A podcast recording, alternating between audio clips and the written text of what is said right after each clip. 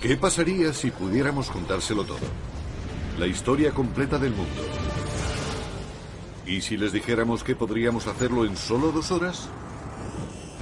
A continuación, comienza un relato que nos llevará desde el Big Bang hasta nuestros días. Cómo fue preparándose el planeta para la aparición del hombre. Cómo la edad de piedra condujo hasta el motor de vapor. Cómo se plantaron las primeras semillas de las ciudades y las civilizaciones. Todo está relacionado y ese camino llega hasta nosotros.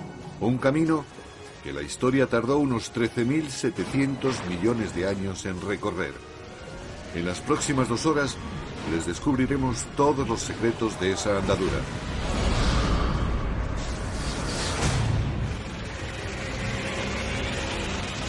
La historia del mundo en dos horas. 13.700 millones de años antes de nosotros. Este es nuestro universo en su infancia. Todo lo que en algún momento iba a existir. Todo lo que en algún momento iba a pasar. Todo tiene su origen aquí. En este diminuto haz de energía más pequeño que un átomo. En este instante, la historia tal y como la conocemos está a punto de comenzar misteriosamente. Por razones que quizá nunca averigüemos, nuestro universo brotó de repente.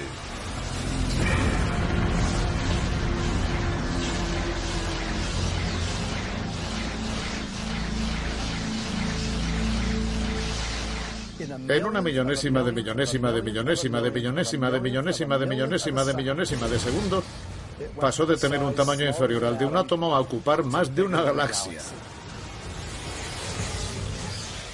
¡Bush!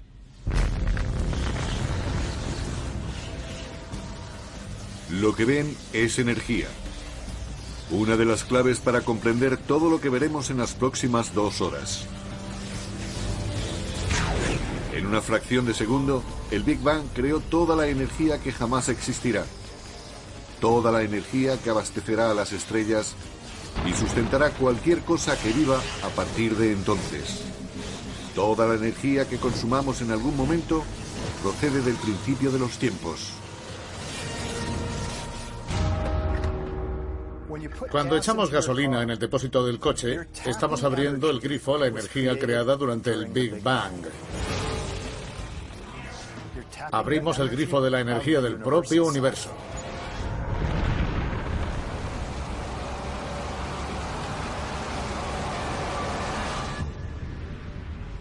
Apenas llevamos unos minutos en nuestro recorrido de dos horas, pero ya han pasado 380.000 años. Están a punto de presenciar el nacimiento de sus ancestros primigenios, los primeros átomos.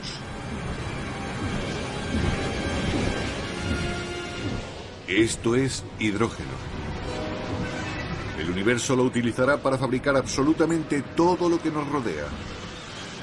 Con el hidrógeno pasa como en un equipo de béisbol. La primera pregunta es, ¿quién va a batear primero? Si yo quisiera empezar a fabricar un universo, empezaría con el hidrógeno, porque a partir de él, con mucho calor y mucha presión, se pueden fabricar otros tipos de átomos. Las primeras explosiones atómicas en el universo primitivo. Por fortuna para nosotros, la onda expansiva no se dispersó por igual, porque en esos pequeños saquitos con átomos, la gravedad, la gran escultora del universo original, empezó a obrar su magia.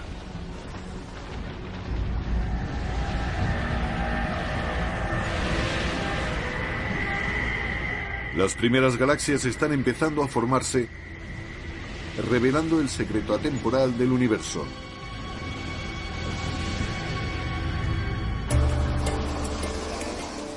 A lo largo de la historia, cuanta más materia y energía se concentran en un solo lugar, más complejos son los objetos emergentes de ellas. Tenemos centros urbanos repartidos por el planeta de los que surge toda esa creatividad, ese arte, esa ciencia, esa cultura. Gracias a la oportunidad de que todas esas disciplinas interactúen. Teóricamente, donde hay materia puede crearse nueva materia. Y donde no hay mucha, poca más podremos sacar. 13.400 millones de años antes de nosotros. 300 millones de años después del Big Bang, en el interior de las galaxias en formación, la gravedad seguía provocando la concentración de nubes de gas y polvo, favoreciendo un drástico incremento de la presión y el calor. Cuando la temperatura alcanzó los 10 millones de grados centígrados, los átomos de hidrógeno empezaron a golpearse unos contra otros y de ellos surgió un nuevo elemento, el helio, y nuevas explosiones de energía. Así aparecieron las primeras estrellas. De repente, nuevos haces de luz resplandecieron y vertieron toda su energía al universo. Que se haga la luz. Pero algo le faltaba a este universo temprano. Sí, había miles de millones de estrellas, pero ni un solo planeta aún. Para eso, para crear los planetas y en último término las personas que vivirán en ellos y dar el siguiente salto que dotará de continuidad a la historia, el universo necesitará trabajar con algo más que hidrógeno y helio. Los elementos más complejos, las materias pesadas con las que se fabrican las cosas, por ejemplo, el hierro o la vida que surge del carbono y otras cosas así, están hechos de estrellas. Puede que veamos a las estrellas como a nuestro propio Sol, como fuentes de luz, pero en su interior sucede algo mucho más grande. Las estrellas son fábricas de elementos. Funden el hidrógeno para convertirlo en helio y el helio en litio para forjar 25 de los elementos más comunes que necesitamos para sobrevivir, como el carbono, el oxígeno, el nitrógeno y el hierro. Así, hace más de 12.000 millones de años, las estrellas ya estaban produciendo los elementos que proliferarían en la edad del hierro y que permitirían la construcción posterior de las ciudades y la creación de algunos de los monumentos más famosos de la humanidad.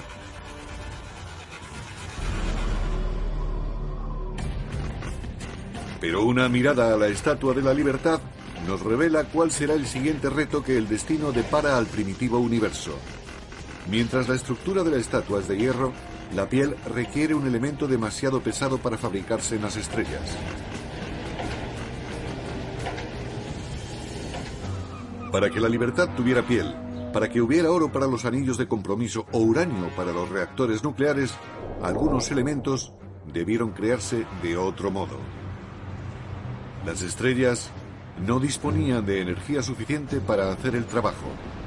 Y si la fábrica de elementos no tiene la potencia necesaria, ¿por qué no volar la fábrica?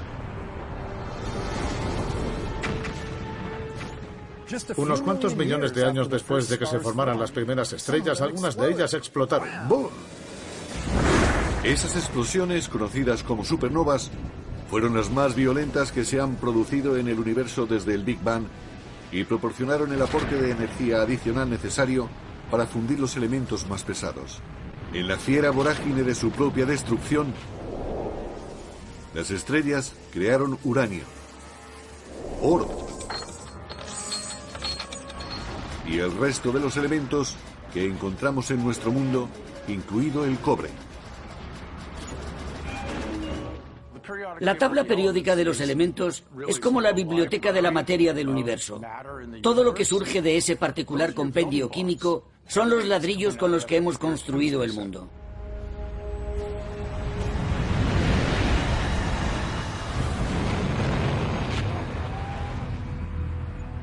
Las supernovas son absolutamente necesarias para que nosotros estemos aquí. En la sangre tenemos hierro, es decir, pequeños fragmentos de una antigua supernova flotando en nuestro interior. Somos polvo de estrellas. Cobre y estaño, la edad del bronce. Sin supernovas no hubiera habido edad del bronce. Vayan a cualquier farmacia y compren un complejo multivitamínico y comprueben los ingredientes. Encontrarán cobre, encontrarán zinc, encontrarán selenio y otra gran variedad de elementos que solo pudieron emerger de una supernova. Los elementos fabricados en las estrellas serán las semillas de la vida en la Tierra y los motores de la historia de la humanidad. Pero el viaje no ha hecho más que empezar. Antes de que pudiera haber vida, el universo tuvo que proporcionarnos un hogar adecuado. Para ello, hubo que reunir todos los materiales necesarios en un solo lugar. Para la construcción de los planetas, el proceso es el mismo. Son los materiales que hay a mano los que van a determinar el tipo de hogar que será el planeta. Reunir la cantidad adecuada del material necesario en el lugar apropiado llevó mucho tiempo. Durante los siguientes 8.000 millones de años, más de la mitad de nuestra historia tal y como hoy la conocemos, las fábricas de elementos realizaron su trabajo. Las estrellas explotaron y volvieron a nacer. Cada nueva generación con más elementos pesados que la anterior. Así, hasta que hace 4.600 millones de años, por fin hubo materiales suficientes para construir el siguiente escalón del camino que llevaba hasta nosotros. Nació una nueva estrella, nuestro Sol, tan inmenso que acumula el 99,9% de todo el polvo y el gas del sistema solar. Aunque aún quedó suficiente material a expensas de la gravedad para construir alguna cosa más, como los planetas. El tercero en formarse a partir de esta estrella será nuestro hogar. Para cuando la Tierra quiso nacer, hace más de 4.000 millones y medio de años, dos tercios de la historia del universo ya habían transcurrido. Los primeros amaneceres iluminaron como un presentimiento el nuevo planeta, un mundo que giraba tan rápido sobre sí mismo que los días duraban apenas seis horas. Si nos remitimos al tiempo del nacimiento de la Tierra, justo después de la formación del planeta, la Tierra no era más que eso, otro planeta más. El Sol bañaría con su luz una espantosa escena de lava fundida. En ciertos lugares se distinguirían balsas de roca volcánica negra. En el interior de la roca líquida los elementos flotarían revueltos. Algo tenía que poner orden a tanto caos. Una vez más, la gravedad fue ese algo. Los materiales más ligeros emergieron a la superficie y formaron una corteza sólida. Mientras que los más pesados se hundieron hacia el centro, formando el núcleo de hierro y níquel fundidos. Este metal líquido hirviente creó un campo magnético que llegó hasta el espacio. Como un campo de fuerza, protegerá nuestro futuro hogar de las letales partículas solares. Pronto, este campo magnético hará posible la vida y más tarde guiará a los exploradores que conectarán las dos mitades del mundo. Pero para que todo esto se produzca, la Tierra necesitará a un socio esencial. 4.500 millones de años antes de nosotros. Hace 4.000 millones y medio de años, un objeto del tamaño de Marte se estrelló contra el planeta a 40.233 kilómetros por hora.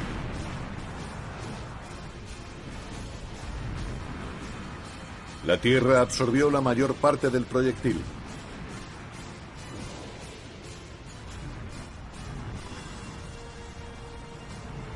pero un chorro de materia fundida se dispersará por el espacio.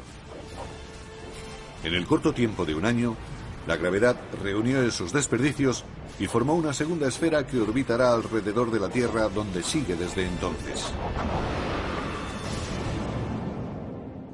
La formación de la Luna fue un acontecimiento increíblemente importante en la historia de la Tierra. De hecho, su aparición hace ahora 4.000 millones de años fue crucial para el clima actual de la Tierra. La Luna mantiene la estabilidad de la Tierra. Su influjo gravitatorio evita que el planeta oscile, ahorrándonos padecer cambios climáticos salvajes. La colisión que dio origen a la Luna dejó a la Tierra inclinada sobre su eje, proporcionando al planeta un elemento clave para la vida, las estaciones.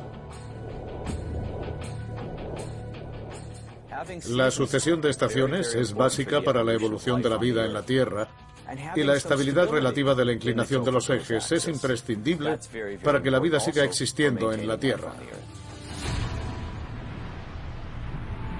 La gravedad de la Luna también ralentiza la rotación de la Tierra, lo cual acabará alargando nuestros días de 6 a 24 horas.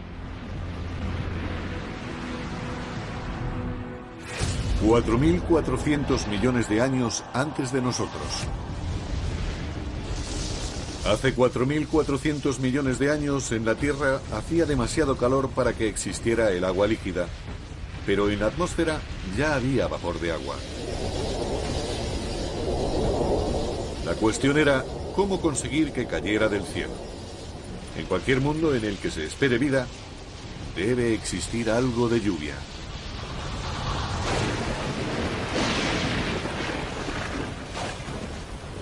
Durante millones de años, el planeta estuvo enfriándose.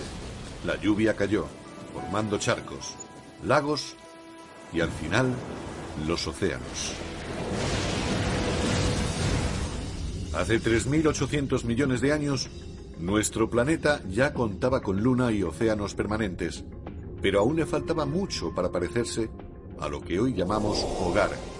Para convertirse en el escenario de toda la historia de la humanidad, la Tierra necesitaba una atmósfera rica en oxígeno, continentes fértiles para ser descubiertos y explotados por las personas. ¿Quién construirá nuestro mundo moderno? Pues tienen millones de criaturas recorriendo su piel en este momento.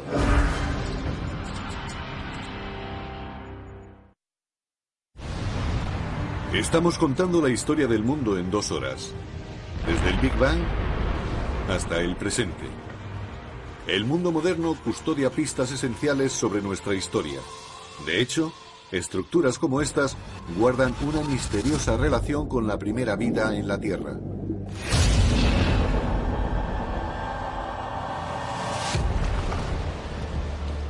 Hace 3.800 millones de años, Bajo la superficie de nuestros océanos primitivos se produce una revolución.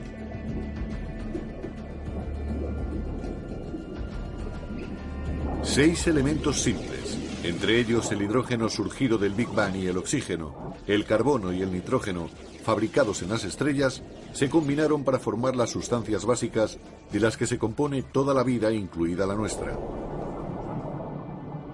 La más espectacular es el ADN. En sus espirales se esconden los códigos secretos de la vida. 700.000 años después de que el planeta se formara, aparece la vida en la Tierra. Y no precisamente a lomos de grandes gigantes, sino en forma de diminutos organismos, las bacterias. Somos muy egocéntricos. Pensamos que los animales dominan el mundo, pero en realidad somos unos recién llegados. El imperio de las bacterias ya reinaba mucho antes que nosotros. Nos gusta pensar que con la llegada de los animales abolimos el reinado de las bacterias, pero de haber sido así, estaríamos muertos. En el interior de cada uno de nosotros prolifera todo un zoológico de bacterias. De hecho, cada uno de nosotros aloja más bacterias en el cuerpo que personas hay sobre la faz de la Tierra. Durante miles de millones de años, microbios como estos tuvieron la Tierra para ellos solos. Como nuestro universo primitivo, la primera vida fue pequeña y sencilla, pero plagada de posibilidades. El secreto sobre cómo explotó y dio origen a las miles de increíbles formas que hoy conocemos nosotros incluidos, nos remite al principio de los tiempos. Como ya hemos dicho, toda la energía que jamás existirá se creó en el Big Bang.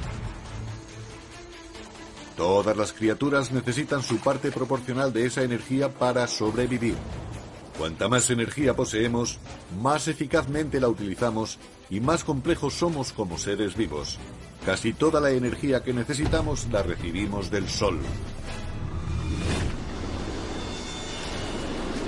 Hace 2.500 millones de años, unas bacterias muy especiales dieron con la fórmula para sobrevivir consumiendo la energía del Sol. Con ello crearon además el producto de desecho más importante de la historia del mundo,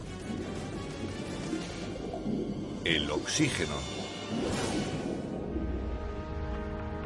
Pronto el oxígeno impulsaría toda una renovación del mundo. Pero primero había que encargarse de otra tarea básica. Los antiguos mares de la Tierra estaban llenos de partículas de hierro, y todo el mundo sabe lo que ocurre cuando el hierro y el oxígeno entran en contacto. Yo soy una pequeña bacteria y he producido esta molécula de oxígeno. Aquí tenemos una inmensa pieza de hierro. Al unirnos, la oxido. El hierro oxidado se acumuló en el fondo oceánico.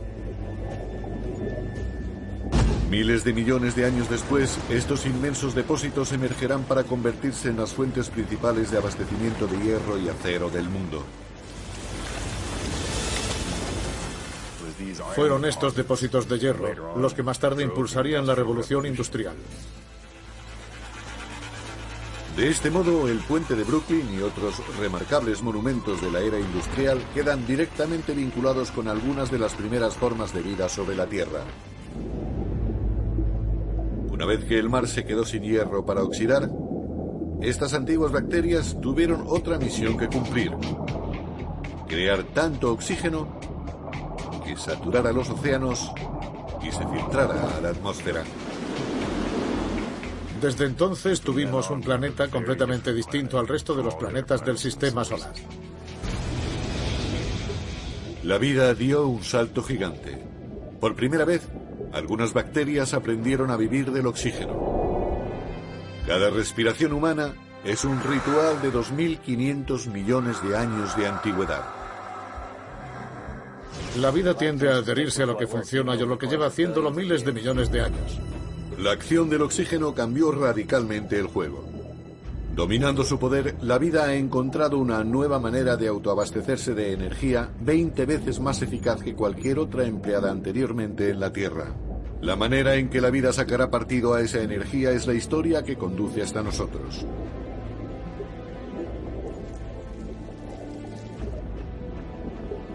Durante los siguientes 2.000 millones de años, la vida adquirió mayor complejidad. Los cielos se hicieron azules mismo los océanos que los reflejan. Aparecieron los continentes, grandes y sólidos. La Tierra empezó a parecerse a lo que hoy llamamos hogar.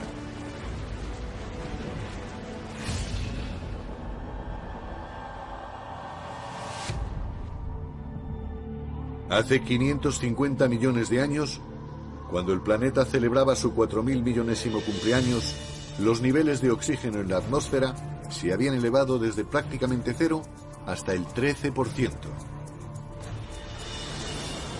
Inspiren profundamente porque la vida en la Tierra está a punto de estallar.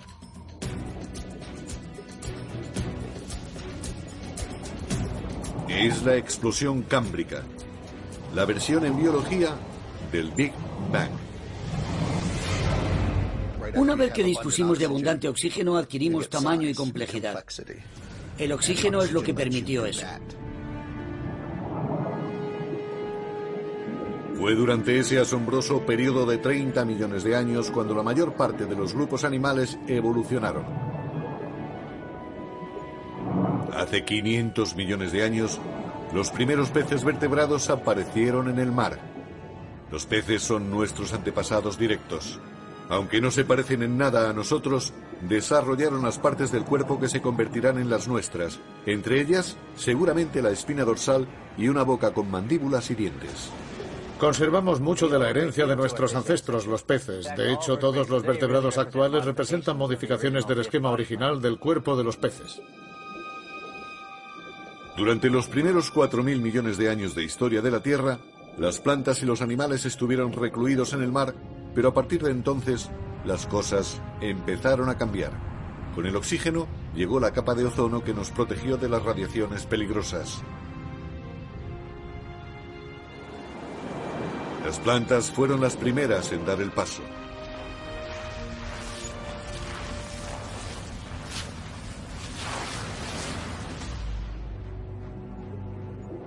Hace unos 400 millones de años, los animales estuvieron listos también. Entre los primeros en salir a la orilla se encuentran los anfibios, entre cuyos descendientes a su vez estamos nosotros. Lo más sorprendente de todo el proceso evolutivo, al menos para mí, es el momento en que el primer anfibio abandona aquel océano primitivo para caminar sobre tierra firme y toma aire por primera vez. Nuestro tatara tatara tatara tatara tatara tatara tatarabuelo saliendo del agua para contemplar este fantástico mundo. Y cuando descubriera que, oye, aquí se puede vivir, mira esos árboles, mira todos esos insectos, aquí hay comida, me quedo.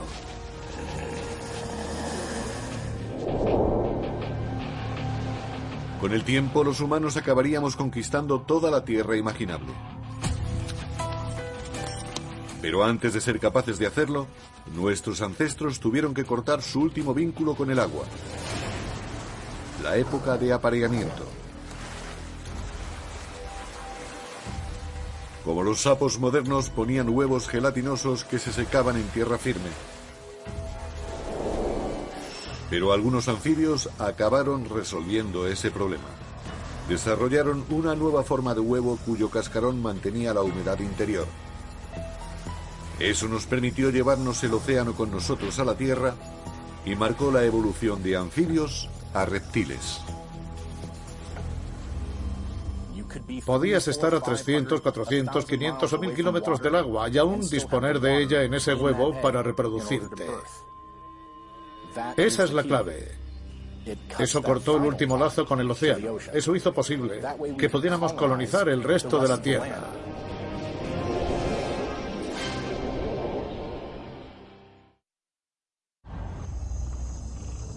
Hace 300 millones de años, la vida florecía en ciénagas tropicales inmensas, donde el planeta Tierra estaba cocinando una sorpresa. A medida que las plantas iban muriendo, quedaban enterradas, se iban compactando y cociendo. La energía creada en el Big Bang e irradiada por el Sol a las plantas de la Tierra se quedó entonces bloqueada bajo la superficie en forma de carbón, un regalo que los humanos abriríamos millones de años después, en el futuro.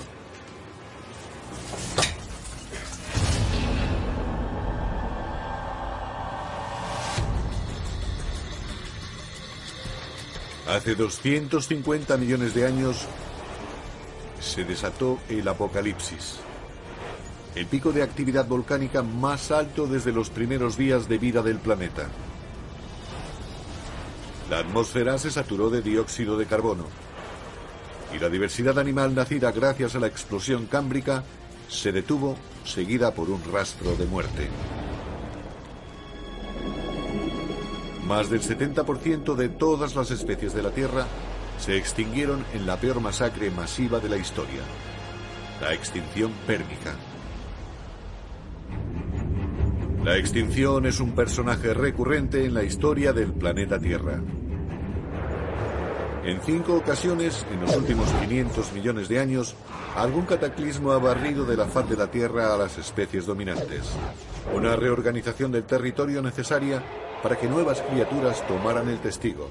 Nuevas criaturas como los dinosaurios. Los dinosaurios reinarían durante los siguientes 160 millones de años. En ese tiempo aparecieron los primeros bosques de madera,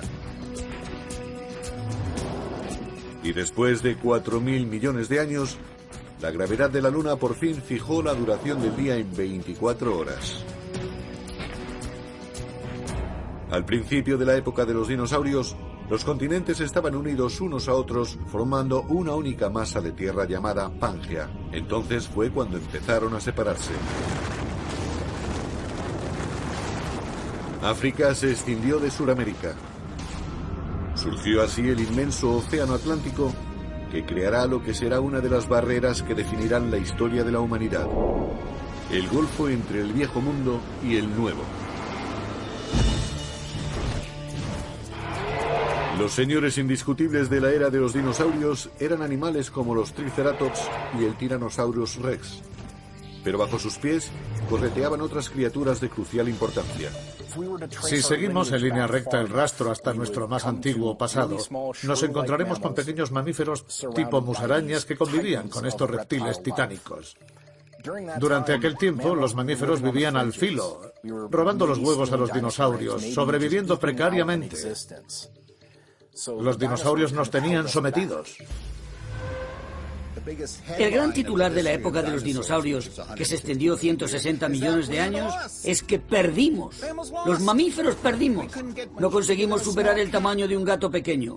Durante 160 millones de años, todos los animales de tamaño mediano, mediano grande, grande y gigante fueron dinosaurios. Durante todo ese tiempo, una victoria sin paliativos. Sin embargo, el escenario iba a cambiar radicalmente.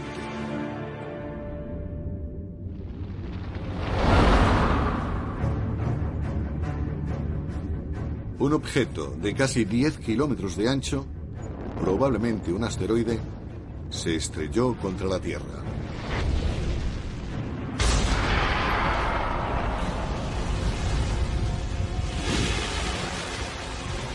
Nubes de polvo bloquearon la luz solar y las temperaturas cayeron en picado.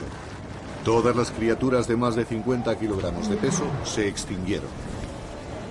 El imperio de los dinosaurios había terminado. El mayor regalo que nos hicieron los dinosaurios fue morirse. Su extinción dio a los mamíferos tiempo y posibilidad de crecer.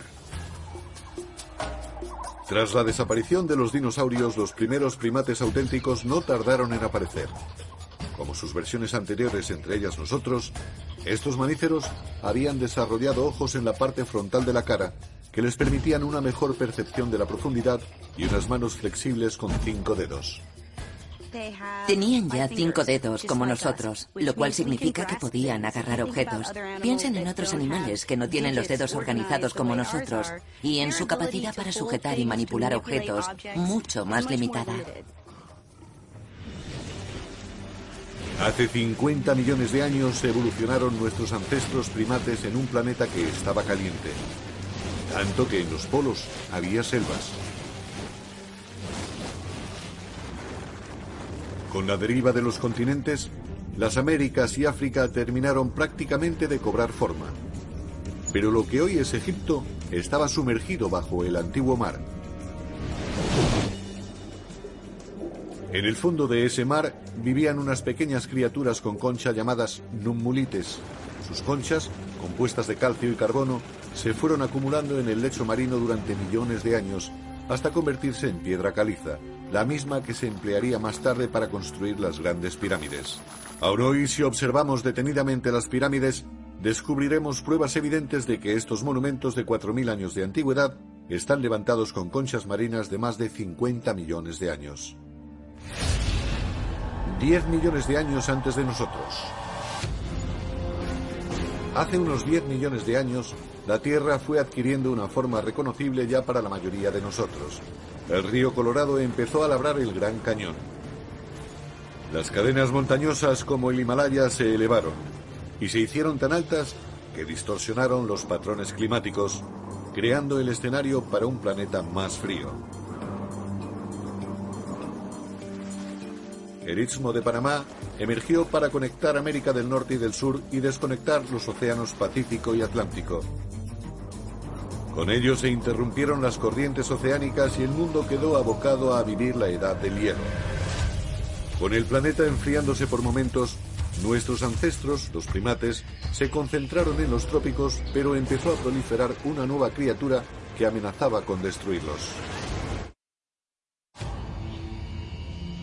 Hace 7 millones de años, los primates vivían tranquilamente en los árboles. No obstante, su territorio estaba a punto de sufrir una invasión. El impacto del recién llegado en la historia de nuestro planeta superará el causado por ningún otro ser vivo en la Tierra. Por imposible de creer que resulte, uno de los eslabones cruciales de la cadena que conduce a nosotros es la aparición de la hierba. Las praderas aparecieron casi simultáneamente en todo el mundo. Las sabanas africanas, la estepa euroasiática, las praderas norteamericanas, las grandes dehesas argentinas, todas surgieron prácticamente a un tiempo. En África Oriental, Las praderas invadieron el tradicional hábitat boscoso de nuestros ancestros, los simios. Con menos árboles y mayor distancia entre ellos, Nuestros ancestros tuvieron que adaptarse. Los simios advirtieron que cada vez eran más en el mismo árbol y la comida cada vez menos. Esto fue un factor decisivo para que los simios decidieran cambiar de comedero e irse a otro distinto y separado por pradera. Una de las maneras de conseguirlo era correr despavoridos y la otra, abrir la mente y el estómago a las posibilidades que ofrecían las praderas. Y así fue como algunos simios se trasladaron a este nuevo e inhóspito hábitat. Un paisaje mucho más adecuado para los primates que podían andar sobre dos patas, manteniendo la cabeza alta para poder ver por encima de la hierba al posible depredador al acecho. Mantenerse erguidos sobre dos patas fue un avance revolucionario porque dejaba libres las dos manos. Manos que necesitaríamos para dar forma a la historia de la humanidad.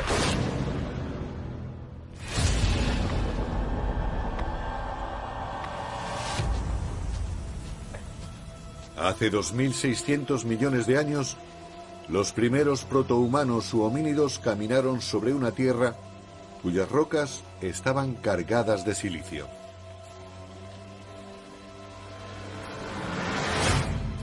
Creado en el núcleo de las estrellas miles de millones de años antes, el silicio es el segundo elemento más abundante en la corteza terrestre. Una de sus peculiaridades químicas es que se puede unir al oxígeno para formar cristales que a su vez se combinan para formar rocas sólidas, rocas que pueden cincelarse y moldearse sin romperse. Los homínidos empezaron a hacer esto hace 2.600.000 años. Romper silicatos criptocristalinos para afilar los cantos y utilizarlos como herramientas. Así fue durante 2.600.000 años exactamente. De una piedra a la que modificaban el borde, de repente sacaban un martillo. Un borde que además cortaba. Una sencilla piedra modificada significaba poder hacer en torno a mil cosas más de las que se podían hacer antes.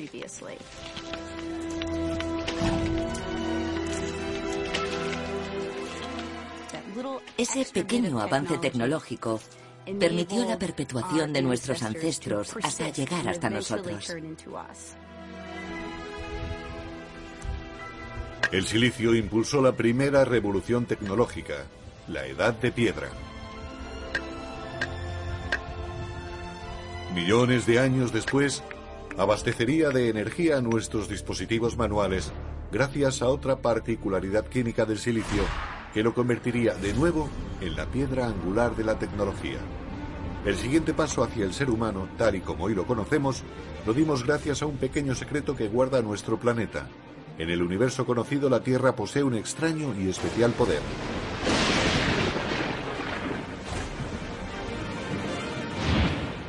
De todas las lunas y planetas del sistema solar, se cree que la Tierra es la única que reúne las condiciones necesarias para la existencia del fuego.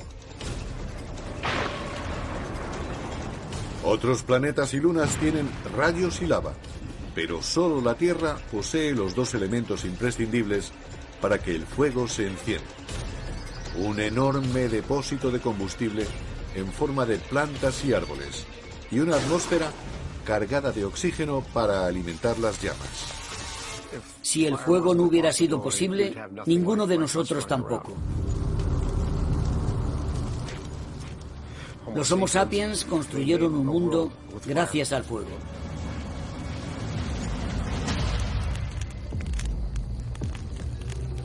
Nuestros ancestros conquistaron el dominio del fuego hace unos 800.000 años. Se trata de una capacidad que nos conecta directamente con el principio de los tiempos.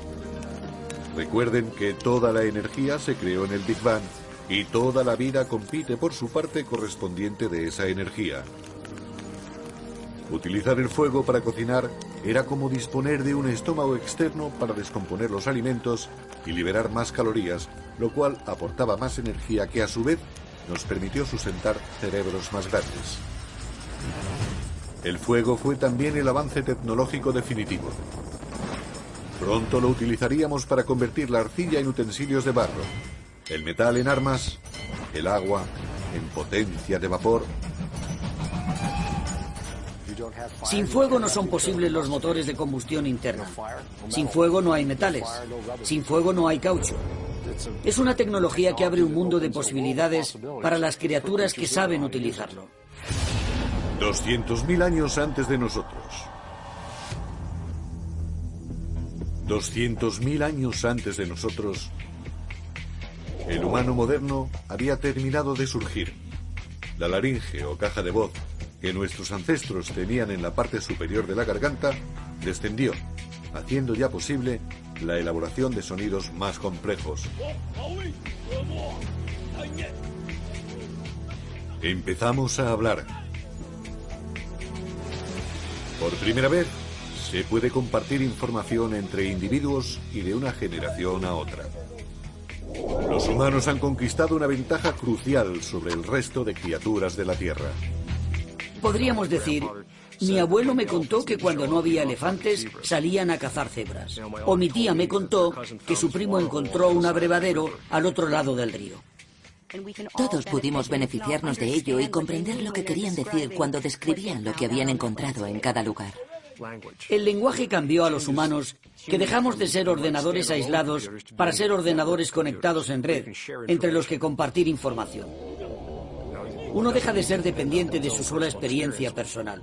Ahora se puede aprender de la experiencia de cualquiera con el que sea posible comunicarse.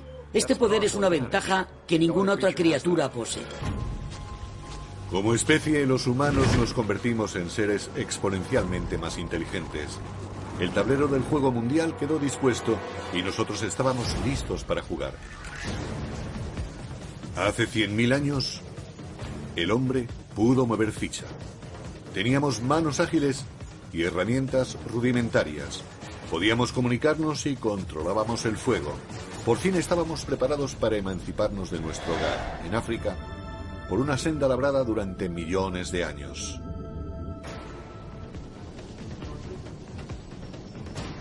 El movimiento continuo de los continentes había unido África y Eurasia y formado la masa de tierra contigua más extensa de la Tierra, Afroeurasia.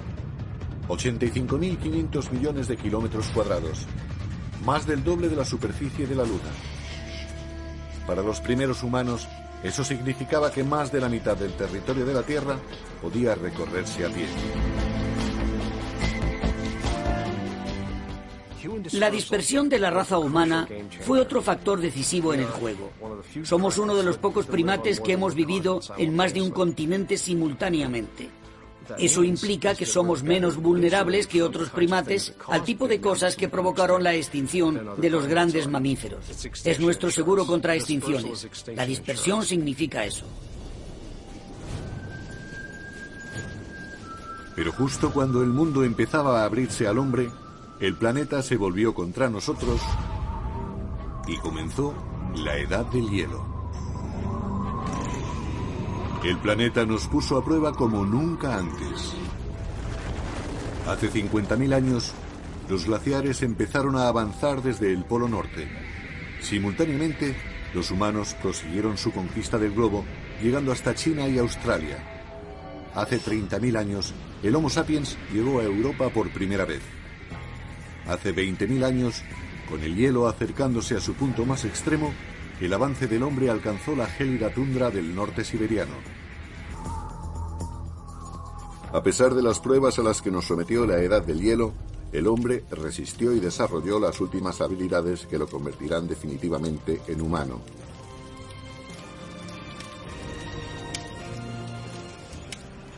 Las pistas se esconden en estos símbolos. Habíamos dado un salto intelectual por el que empezamos a pensar más allá del aquí y ahora, más allá de lo estrictamente imprescindible para sobrevivir. Solo a partir de tener pruebas del pensamiento simbólico es cuando podemos realmente decir que ha aparecido un ser que es humano, del mismo modo en que lo somos nosotros. Es cuando empezamos a ver dibujos de vacas reconocibles como tales para todo el mundo. Son esas pruebas y solo a partir de que aparezcan las que nos permiten hablar de seres humanos. Gente o criaturas que piensan como nosotros y que ven el mundo y el universo como lo vemos nosotros.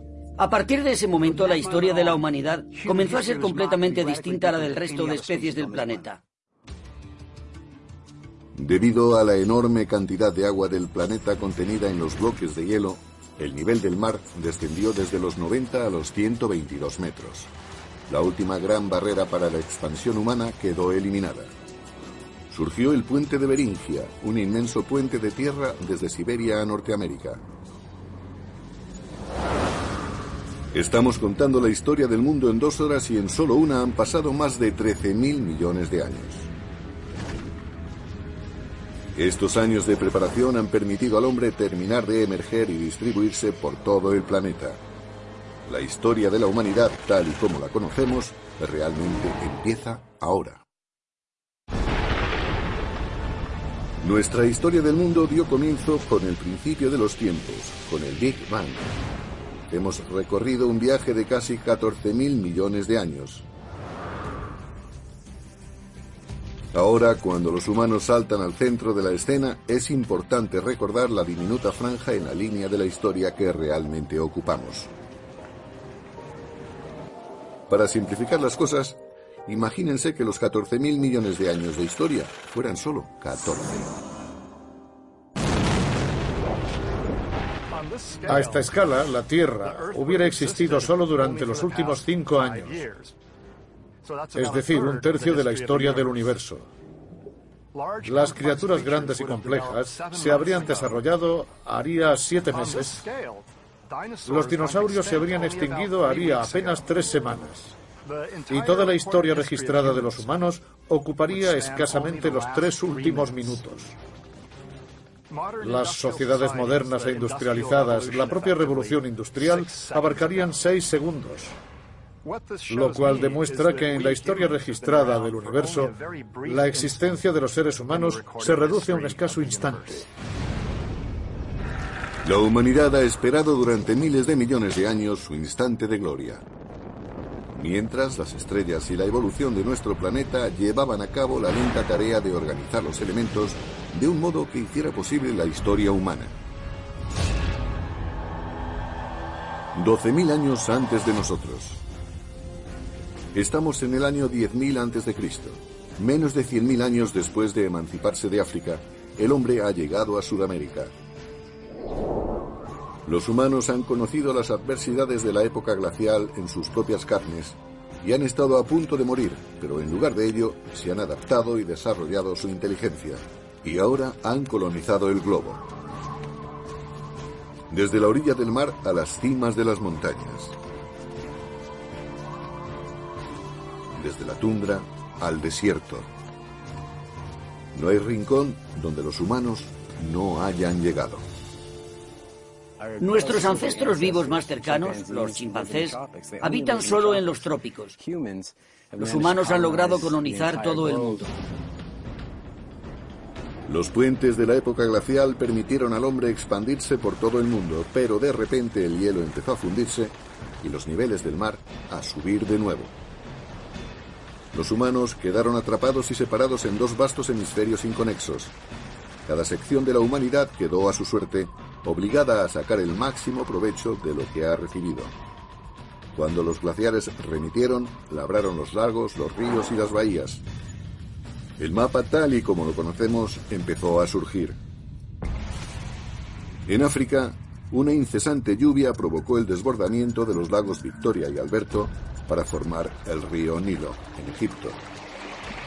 En Eurasia, otros ríos brotaron también. El Tigris y el Éufrates en Mesopotamia, hoy en día Irak. El Indo, en lo que hoy es Pakistán. Y los ríos Amarillo y Yangtze en China. Los valles de estos ríos adquieren una importancia fundamental en la historia humana y en cómo se representará después de la retirada de las placas de hielo. Son valles de ríos cuyas aguas y fértiles suelos permitirán la plantación de las primeras semillas de la civilización.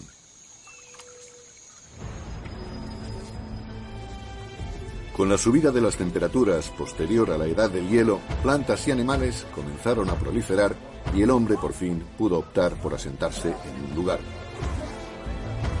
Empezaron los asentamientos permanentes. Las poblaciones crecieron. Más bocas que alimentar, nuestros ancestros tuvieron que desarrollar la inteligencia. Tuvimos que encontrar el modo de incrementar la cantidad de comida que podíamos obtener de nuestro entorno. Se producirá entonces un descubrimiento que cambiará para siempre el planeta y el rumbo de la humanidad. Aprendimos a plantar semillas. Y las semillas que sembramos provinieron de las mismas plantas que millones de años antes alentaron nuestra evolución de simios a hombres. El héroe inesperado de la historia humana. La hierba. Las semillas son diminutas y no se comen. Si podemos elegir entre cazar un bisonte y comer hierba, cazamos el bisonte. Irónicamente, las semillas de hierba se convertirán en los cultivos más importantes del mundo, pero pasarán inadvertidas por los cazadores durante miles y miles de años, porque la gente no empezará a utilizarlas hasta que realmente lo necesiten. Una de las especies más conocidas de estas hierbas es la caña de azúcar. Además está el trigo, el centeno, la cebada y el resto de cereales y cañas. De modo que la belleza de las plantaciones no solo da la medida del éxito de la clase media, también es el cultivo básico del que depende la civilización. Conforma nuestro aporte calórico más importante. Una vez más, todo nos remite al Big Bang. Esencial para la historia de nuestra vida es la competencia por esa energía generada al principio de los tiempos. Igual que el oxígeno nos dio ventaja sobre los demás, igual que el fuego nos dio la posibilidad de consumir más calorías, el paso a la agricultura fue una revolución energética.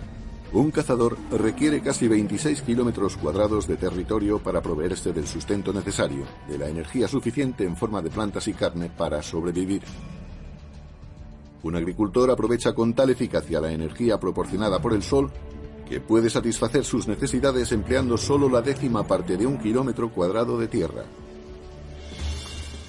Tras el calentamiento que siguió a la edad del hielo, la agricultura empezó a implantarse en media docena de lugares en todo el mundo, pero, por azar geográfico, ningún lugar del antiguo mundo posee una mayor concentración de plantas y animales domesticables que el creciente fértil de Oriente Medio. En Oriente Medio se dio una extraordinaria convergencia de especies que parecen susceptibles de ser domesticadas, tanto de plantas como de animales. En lo que respecta a animales, hablamos de vacas, cerdos, ovejas y cabras. En lo que respecta a plantas, dos variedades de trigo, centeno, cebada, lentejas, higos y todo eso concentrado en este pequeño rincón del mundo. Al contrario que el creciente fértil o que el resto de Afroeurasia, lugares como el África subsahariana o América disponen de muy pocas especies salvajes fácilmente domesticables. Es una diferencia crucial. Los pueblos favorecidos con la combinación adecuada de plantas y animales serán más poderosos y darán unos primeros pasos mucho más sólidos en la senda hacia la modernidad.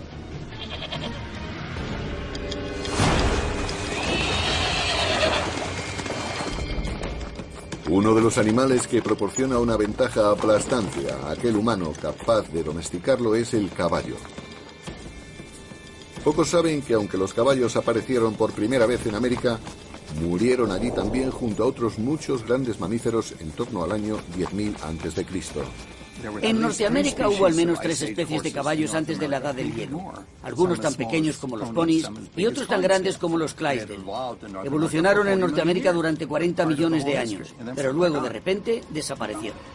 Estos potencialmente fuertes aliados desaparecieron antes de poder ponerse al servicio de los primeros norteamericanos. Afortunadamente, antes de que eso ocurriera, un gran número de caballos pudieron escapar atravesando el estrecho de Bering por el puente de Beringia y se repartieron por las praderas y las estepas de Eurasia Central.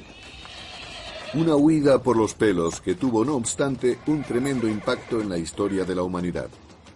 En torno al año 4000 a.C., los pueblos nómadas de Asia Central aprendieron a domesticarlos por primera vez. Toda Eurasia empezó a montar caballos domesticados de manera que su presencia se extendió a todos los ámbitos, desde el trabajo a la guerra. Quizá ningún otro animal haya sido tan influyente en la historia de la humanidad como el caballo. El círculo no terminaría de cerrarse hasta otros 5.000 años después, cuando Cristóbal Colón llevara consigo caballos en su segundo viaje a América. Sus caballos fueron los primeros en implantarse en América después de la desaparición masiva de esta especie 10.000 años antes. 6.000 años antes de nosotros. Hace 6.000 años, la domesticación de plantas y animales preparó el escenario para la siguiente fase de la historia humana. Como nubes de polvo interestelar acumulando materia para formar estrellas. Un tipo de gravedad especial ejerce su poder de atracción en lugares como Sumeria, la parte del creciente fértil conocida como Mesopotamia, donde las concentraciones de personas dan paso a grandes poblaciones que a su vez se convierten en centro de poder e innovación. En torno al 3000 a.C., algunos de estos asentamientos sumerios pueden considerarse ya las primeras ciudades propiamente dichas. Una de ellas es Uruk, con una población de 50.000 habitantes hacinada en menos de 2 kilómetros y medio cuadrados. Una densidad poblacional capaz de rivalizar con la de ciudades modernas como la propia Nueva York. Los humanos han desarrollado tanta eficacia para aprovechar la energía de los alimentos cultivados que esa zona, que solo hubiera podido abastecer a un cazador-recolector, es capaz de abastecer a miles. Pero un cambio en la dieta desencadena una nueva dependencia.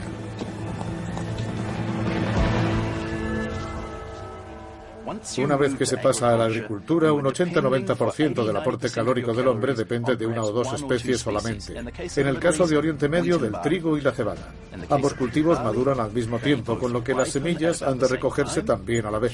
De modo que la comida de todo un año llegaba de golpe, de una sola vez. Como si todo nuestro sueldo se nos entregara en forma de un pago único al año. Habría que ahorrarlo. Empieza a ser necesario planificar, porque si las cosechas fallan, algo que pasa antes o después, la población pasaría hambre durante un periodo de 12 meses completo.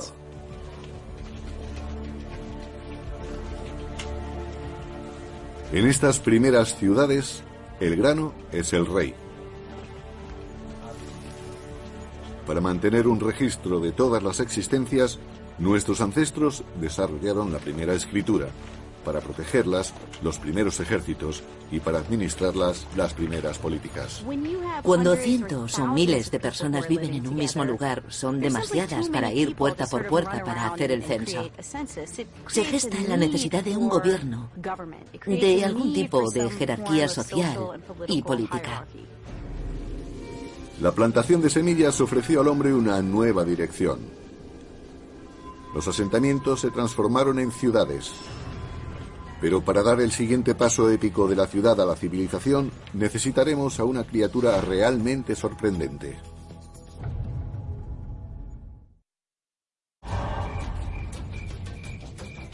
Hace 5.000 años, después de vagar por la Tierra durante más de 100.000, la humanidad empezó a asentarse.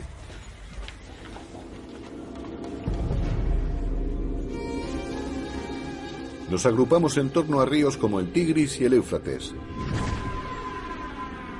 el Nilo, el Indo, el Amarillo o el Yangtze. Las civilizaciones estaban a punto de despegar, pero antes de eso, todas ellas debieron dominar un arte, el del mercadeo. Cuanto más bienes de consumo intercambien y más aprendan de otras tierras, más rápido crecerán. Parece que el comercio y las comunicaciones a larga distancia son los precursores necesarios de las civilizaciones urbanas tal y como las conocemos. Y sorprendentemente las primeras civilizaciones llegaron a lomos de una criatura con una modesta reputación en la actualidad, el burro.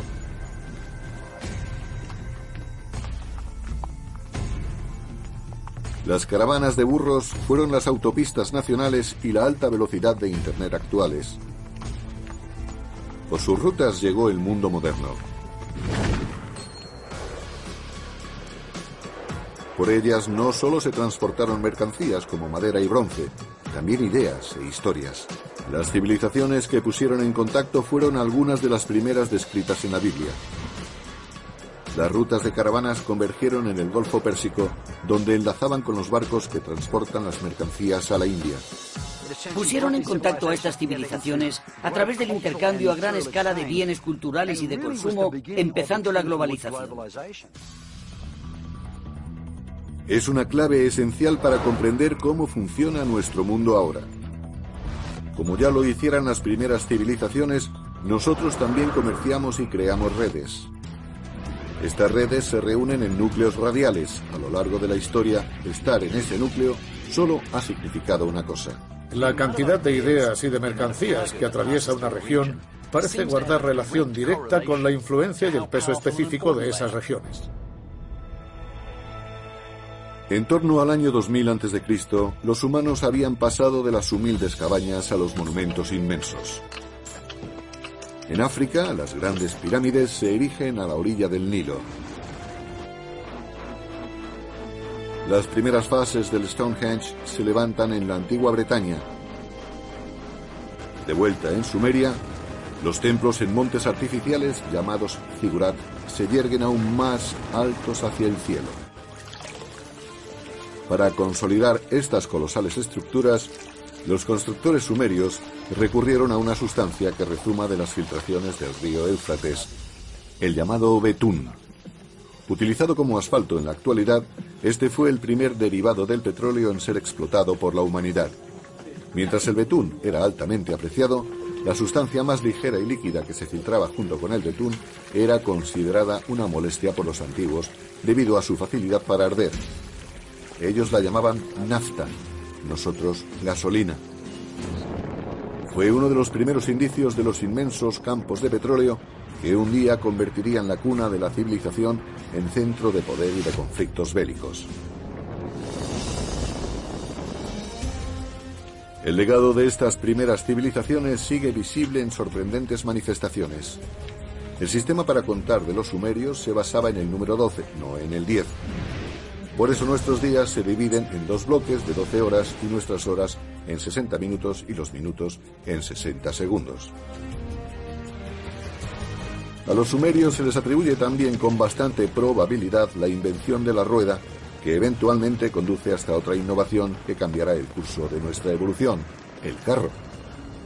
Con ello, con el invento sumerio, la rueda y la domesticación del caballo que habían conseguido los pueblos nómadas, se unen para dar origen a una formidable pieza de tecnología militar. En torno a 1200 a.C., el enfrentamiento entre civilizaciones tiradas por carros corta las rutas comerciales del cobre y el estaño, los metales imprescindibles para fabricar herramientas y armas de bronce. Por suerte, las estrellas nos proporcionaron una alternativa, el hierro, Será ahora cuando los herreros realicen un descubrimiento fundamental. Trabajando a temperaturas más altas, se puede liberar el poder de este antiguo metal. Más fácil de moldear y 700 veces más común en la Tierra que el cobre, el hierro será un factor decisivo. La humanidad entra en la edad del hierro.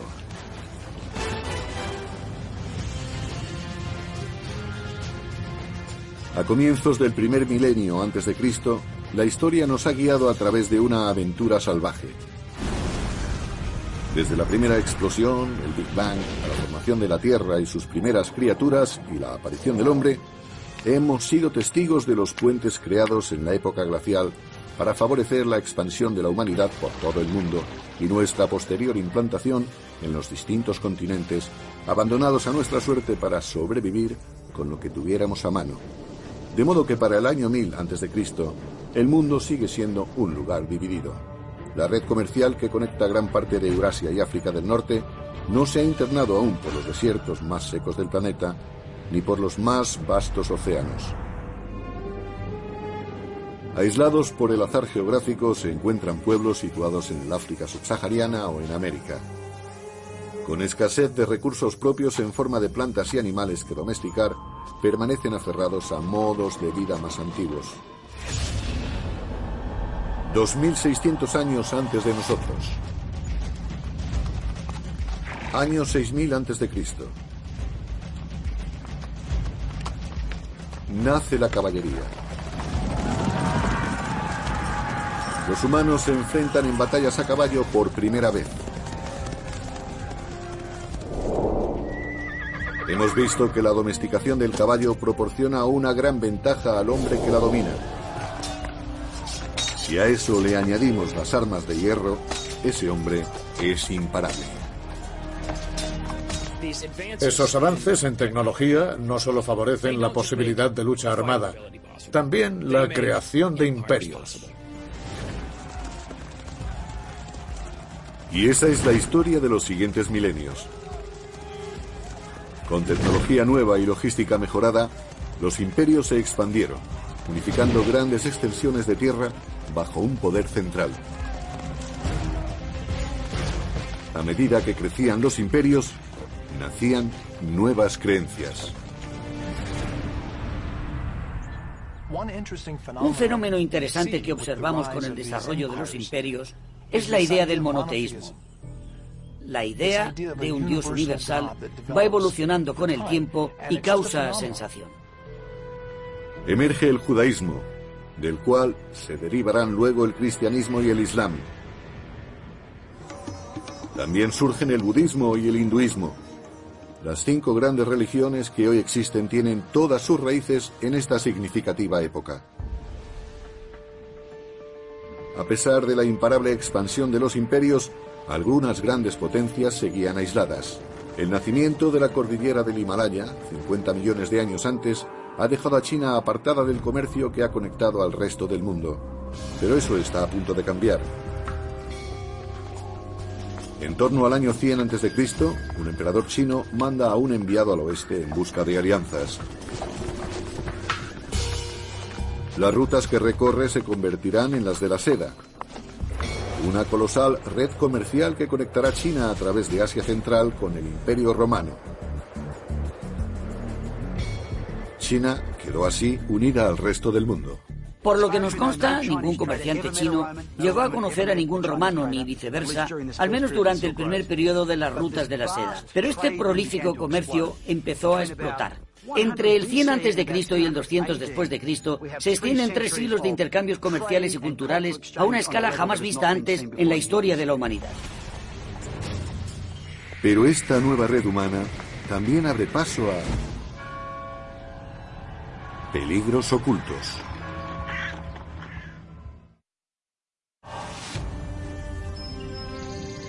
A principios de la era actual, grandes imperios se habían erigido y una vasta red comercial conectaba la mayor parte de Europa y Asia. Pero por estas rutas comerciales también transitaba una amenaza invisible. Las enfermedades. Epidemias masivas a las que algunos atribuyen la desaparición del imperio romano y de la dinastía china Han.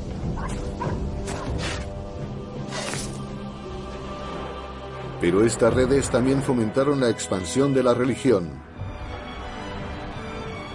En el año 312 después de Cristo, el emperador romano Constantino se convirtió al cristianismo, preparando el terreno para que terminara convertida en la religión dominante en Europa y todo Occidente.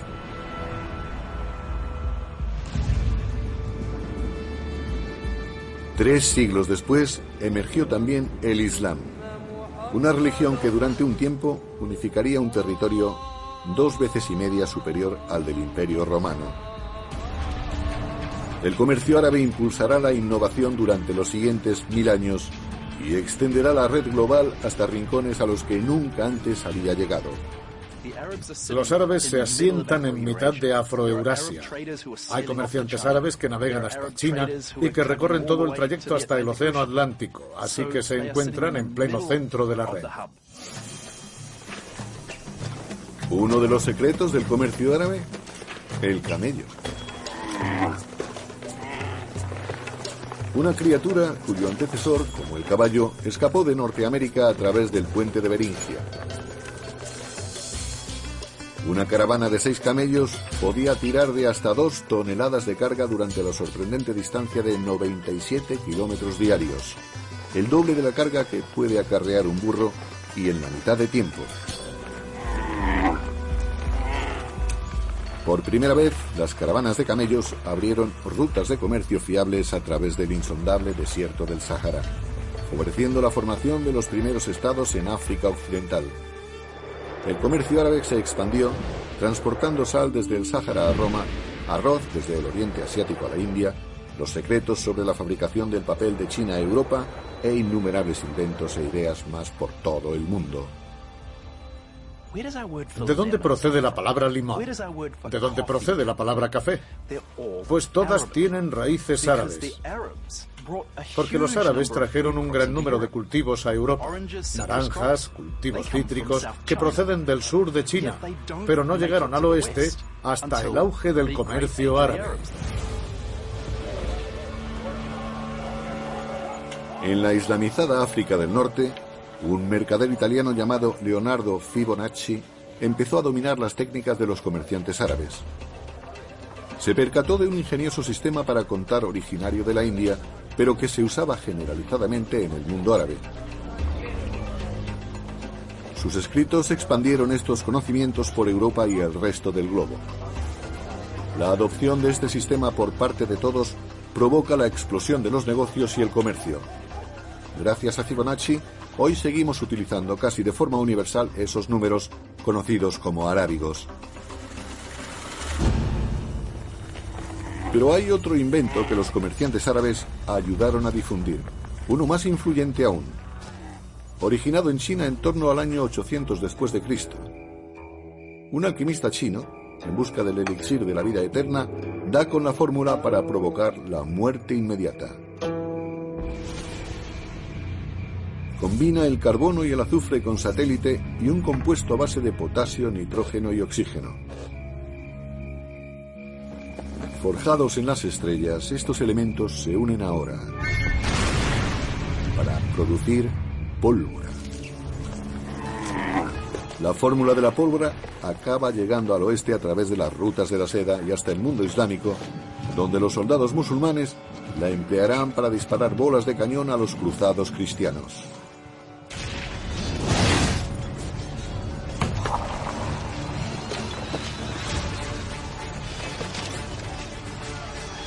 Los europeos copian la idea, haciéndose con las armas de pólvora y perfeccionándolas.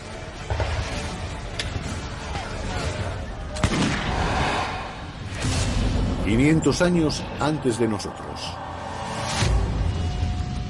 En 1492, después de Cristo, hay unos 400 millones de habitantes en el mundo, pero aún sigue dividido en dos. En América se han desarrollado las civilizaciones de los aztecas, los mayas y los incas.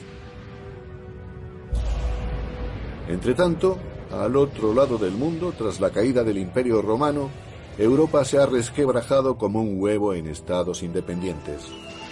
Para Cristóbal Colón, de origen supuestamente italiano, eso significa que puede solicitar financiación a toda una sucesión de gobernantes europeos, hasta que por fin la encuentre en el rey y la reina de España, que aceptarán patrocinar sus expediciones. Ha sido necesario que pasara toda la historia de la Tierra para hacer posible el viaje de Colón. Para dominar los vientos se sirve de velas triangulares, una tecnología copiada de los árabes.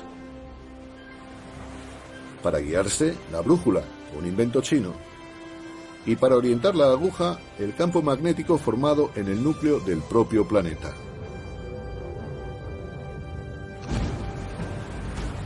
Aunque Colón estaba buscando una nueva ruta en barco para llegar a la India, lo que termina haciendo es conectar por fin y para siempre las dos mitades del mundo. El viaje no solo es esencial para la historia de América, saben, representa un hito decisivo para la historia humana. Nada volverá a ser lo mismo.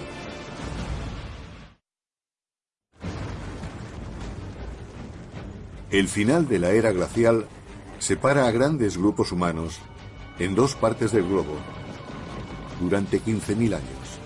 Ahora todo está a punto de cambiar. El viaje de Cristóbal Colón en 1492 es considerado uno de los hitos fundamentales de la historia americana. En realidad es uno de los hitos fundamentales de la historia de la humanidad. Antes de ese viaje, las grandes zonas habían existido en total aislamiento.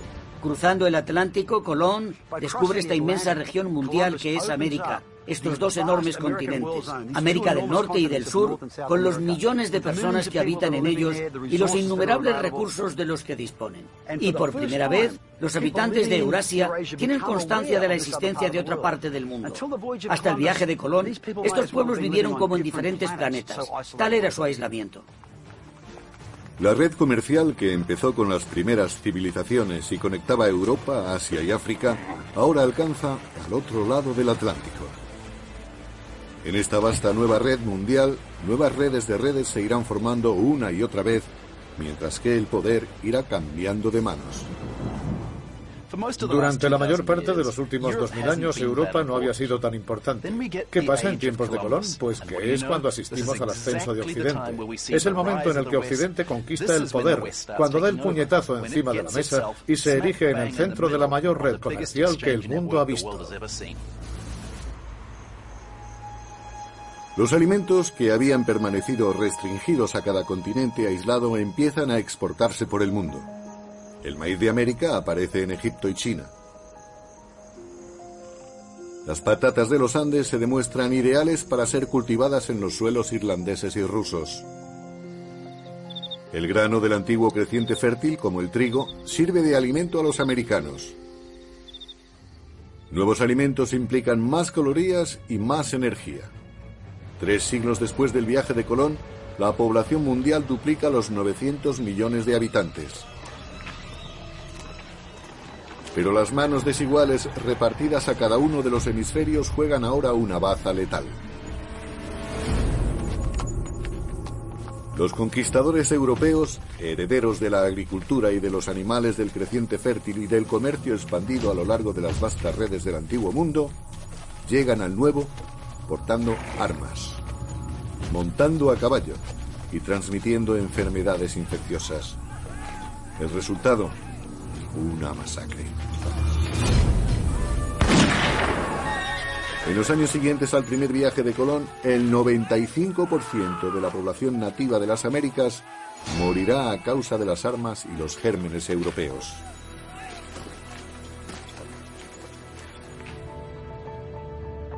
Una vez conectados los hemisferios, nada volvería a ser lo mismo. Piensen, por ejemplo, en la asombrosa historia de la caña de azúcar. Químicamente es la única fuente de combustible para nuestros cerebros, una sustancia que estamos programados para ansiar. El azúcar en bruto procede principalmente de la caña de azúcar. Una vez más, una hierba representará un papel principal en la historia de la humanidad. Cultivada por primera vez hace más de 6.000 años en Asia, los europeos la descubrieron en Oriente Medio durante las cruzadas y se la llevaron con ellos a su vuelta. Europa quedó fascinada, pero no había prácticamente ningún lugar en el viejo continente donde pudiera crecer el azúcar. Entonces llega Colón y el descubrimiento del Nuevo Mundo. Es cierto que los conquistadores estaban más interesados en un principio en el oro y la plata, pero lo que realmente perseguían era enriquecerse sin importar demasiado cómo. Cuando el oro y la plata se agotaron, el siguiente paso fue levantar plantaciones de azúcar. Los españoles no querían tener que trabajar ellos la tierra, de modo que empezaron a buscar mano de obra. Al otro lado del Atlántico había un lugar donde comprar esclavos. Si examinamos detenidamente la historia de la esclavitud, el destino principal de los esclavos de África eran las plantaciones de azúcar.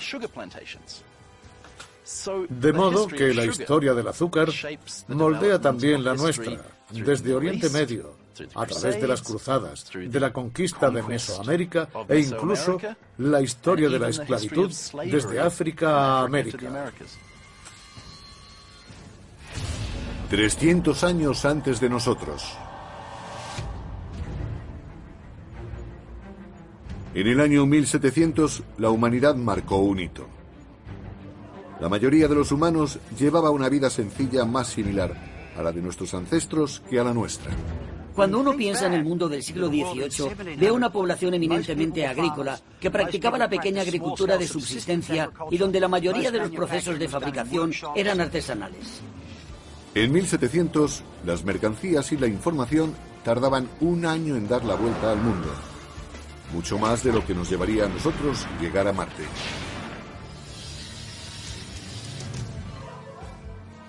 Lo que nos contiene es la manera en que impulsamos nuestras vidas.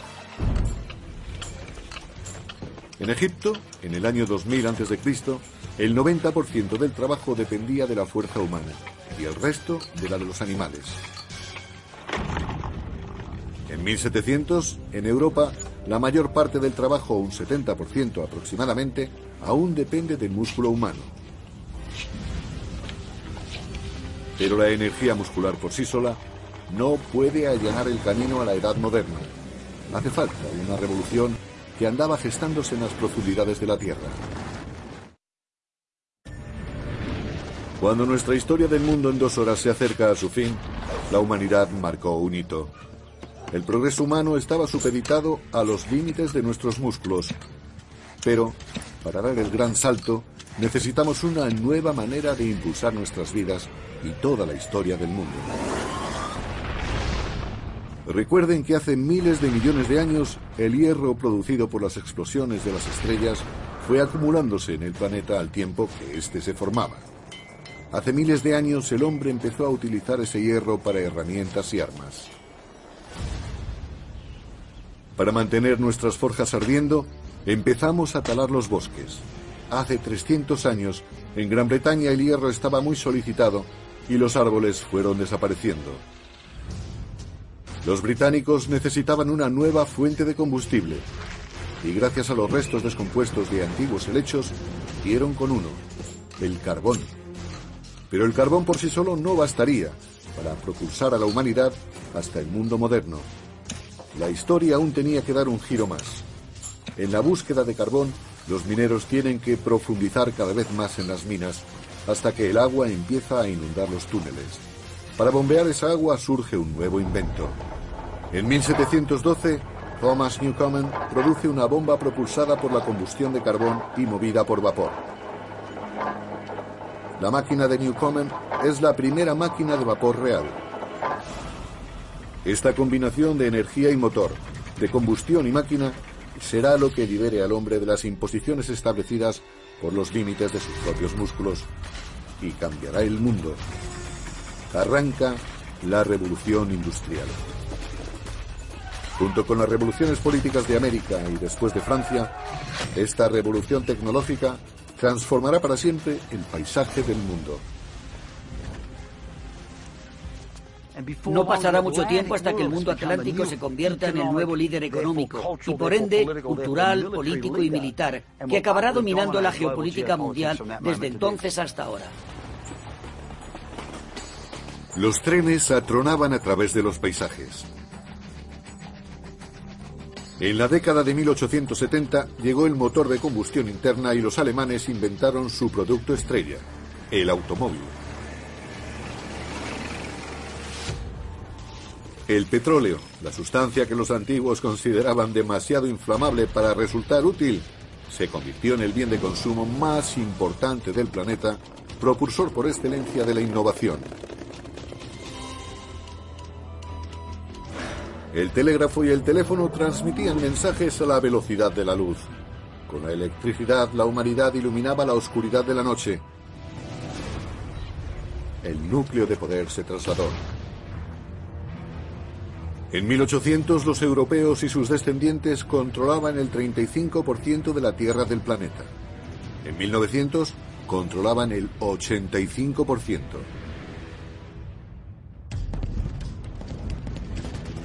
En el siglo XX, los combustibles fósiles y el motor de combustión interna lo han amplificado todo, incluso las guerras.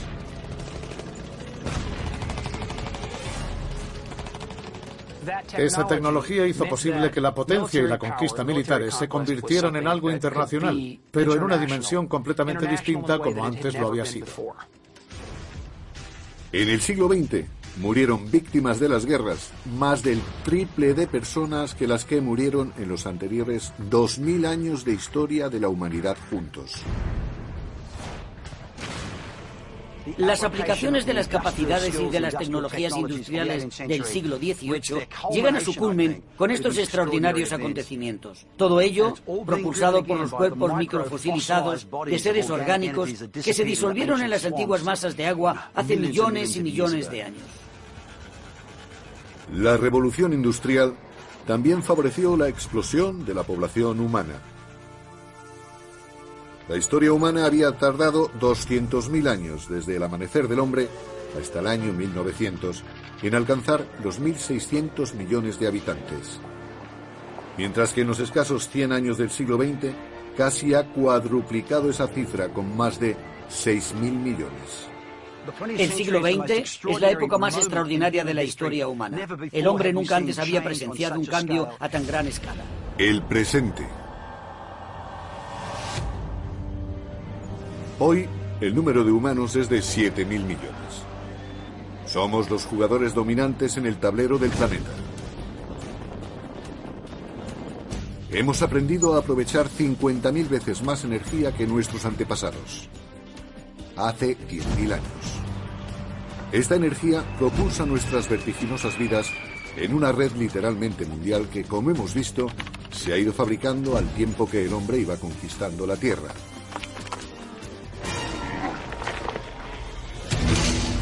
Nuestra historia en dos horas toca a su fin. Una historia que empezó hace 14.000 millones de años, con un universo diminuto que contenía todo en un solo lugar. Tras el Big Bang, toda la energía que jamás existirá se creó en un instante. La gravedad esculpió nuestro universo. Durante miles de millones de años, las estrellas y supernovas fabricaron los elementos que acabaríamos utilizando nosotros. Después, una Tierra inhóspita cobró forma y reunió las condiciones idóneas para permitir la vida. A medida que el planeta evolucionaba, la vida competía por la energía y fue creciendo y adquiriendo complejidad. Por fin se dieron las circunstancias adecuadas para el nacimiento de nuestra especie. Dominamos la piedra y el fuego y cuando sobrevino la época glacial, nos dispersamos por el planeta. Cuando el hielo se derritió, nos quedamos aislados en los distintos continentes. Aprendimos a someter plantas y animales a nuestra voluntad. Construimos ciudades y civilizaciones. Creamos una inmensa red que conectó imperios, unió continentes y atravesó océanos. Y justo cuando parecíamos haber alcanzado nuestro límite como humanos, descubrimos la energía y la tecnología que nos transportarían hasta el futuro. Sobre la Tierra, las semillas del pasado han florecido en un presente rico en energía y creatividad. Las historias de miles de millones de vidas se han representado sobre el escenario de un universo demasiado grande como para abordarlo. Cada una de nuestras obras, cada uno de nuestros actos, nos identifica como lo que somos, monumentos vivientes del pasado, al tiempo que vamos haciendo historia cada día.